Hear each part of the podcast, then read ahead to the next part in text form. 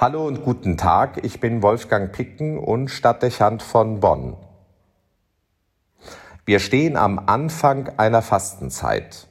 Viele verbinden damit den Verzicht auf Speisen und Getränke. Eine willkommene Gelegenheit für manche, um die Ernährung umzustellen und abzunehmen. Die Philosophie dahinter lautet, in einem gesunden Körper lebt ein gesunder Geist. Von daher sicher kein schlechter Impuls. Man sucht neu eine ausgeglichene Einheit von Leib und Seele. Der Körper wird entschlackt und eine größere Unabhängigkeit von vielem gewonnen, was über den Alltag zur beinahe süchtigen Gewohnheit werden kann. Wenn Religion dafür der Auslöser sein darf, hat das bestimmt hohen Nutzen. Gleichwohl ist der Anspruch dieser Fastenzeit nicht darauf zu begrenzen. Fasten ist in diesen Tagen kein Selbstzweck und nicht zuerst eine Anleitung für eine körperliche Diät oder eine Schönheitskur, wobei gegen beides aus religiösen Gründen nichts einzuwenden wäre. Es geht um ein weniger, um ein mehr zu erzielen. Weniger Körperlichkeit und Physis, damit das Geistliche und die Seele neue Beachtung finden. Als Menschen leben wir in einer materiellen Welt und wir sind selbst Materie. Das verleitet schnell im Fluss des Alltags dem nahezu ausschließlich Aufmerksamkeit zu schenken und das Unsichtbare in uns und in dieser Welt aus dem Blick zu verlieren. Dabei ist das Immaterielle genauso existent, möglicherweise von viel größerer Relevanz, weil es im Unterschied zu allem Sichtbaren bleibenden Wert besitzt und auch dann bestehen bleiben wird, wenn bereits alles Sichtbare vergangen ist. Weniger Leib, um mehr Geist zu sein. Das könnte man als das Ziel dieser 40 Tage bezeichnen. Das Fasten ist lediglich die Methode, die dafür den Anlass bietet und die das erleichtert. Wenn die Bedürfnisse des Körpers in den Hintergrund treten, hat die menschliche Seele die Chance, Beachtung zu finden und mit ihren Erfordernissen zu Wort zu kommen. Wir stehen oft mit unserem Leib irgendwo in der Landschaft unseres Lebens und zwingen unsere Seele an Orte, wo sie nicht sein möchte und auch auf Dauer nicht existieren kann. Wir haben dann Kopfschmerzen und nehmen eine Tablette. Uns drückt der Magen und wir trinken einen Schnaps. Wir können nicht schlafen und greifen zu Baldrian und Schlafmitteln. Wir fühlen uns leer und essen und trinken, um dieses Gefühl zu füllen.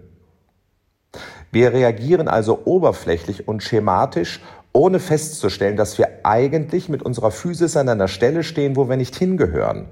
Oder aber unter der Last zurückliegender Erfahrungen leiden, auch Wunden zu beklagen haben, ohne dass wir uns ihnen ernsthaft zugewandt hätten.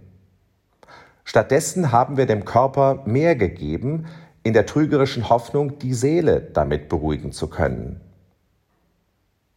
Weniger Körper und mehr Seele macht das leibliche Fasten zu einer primär geistlichen Übung und verlangt neben dem Weglassen von Dingen, die auf die physische Existenz abstellen, zugleich eine Hinwendung zur Seele.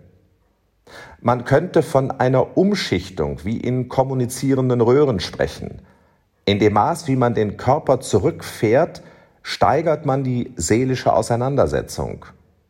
Geschieht das nicht, ist das Fasten, das äußerlich ein weniger an Materiellem fordert, nichts anderes als eine andere, spezielle Ausdrucksform von Körperlichkeit, weil man es nur wegen des Gewichts oder eines besseren Körpergefühls tut. Also muss das Fasten, damit es die Balance zwischen Seele und Körper neu herstellen kann, immer auch mit geistlichen Übungen verbunden sein. Denn das weniger an Leib führt nicht automatisch zu einem mehr an Seele.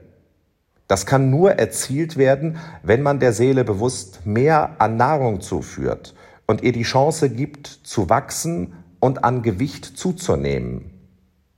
Vielen stünde das gut zu Gesicht, denn wie oft sind wir zum eigenen Leidwesen und dem anderer körperliche Schwergewichte und bringen dabei seelisch kaum etwas auf die Waage. Also sollte man die Abwendung von Dingen, die auf den Körper gerichtet sind, mit der aktiven Zuwendung auf das verbinden, was der Seele nützlich sein könnte.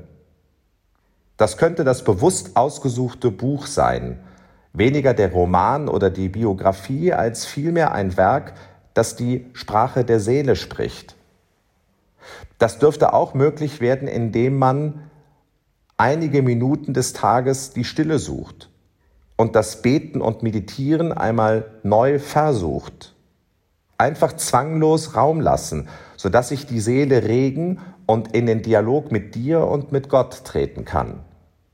Oder man geht bewusst in den Gottesdienst und in die Liturgie um, auch wenn man es manchmal selber wenig für die Ohren und den Verstand ansprechend finden mag, der eigenen Seele die Gelegenheit zu bieten, in das Geheimnis Gottes einzutauchen und aus der unsichtbaren Gegenwart Gottes neue Kraft zu schöpfen.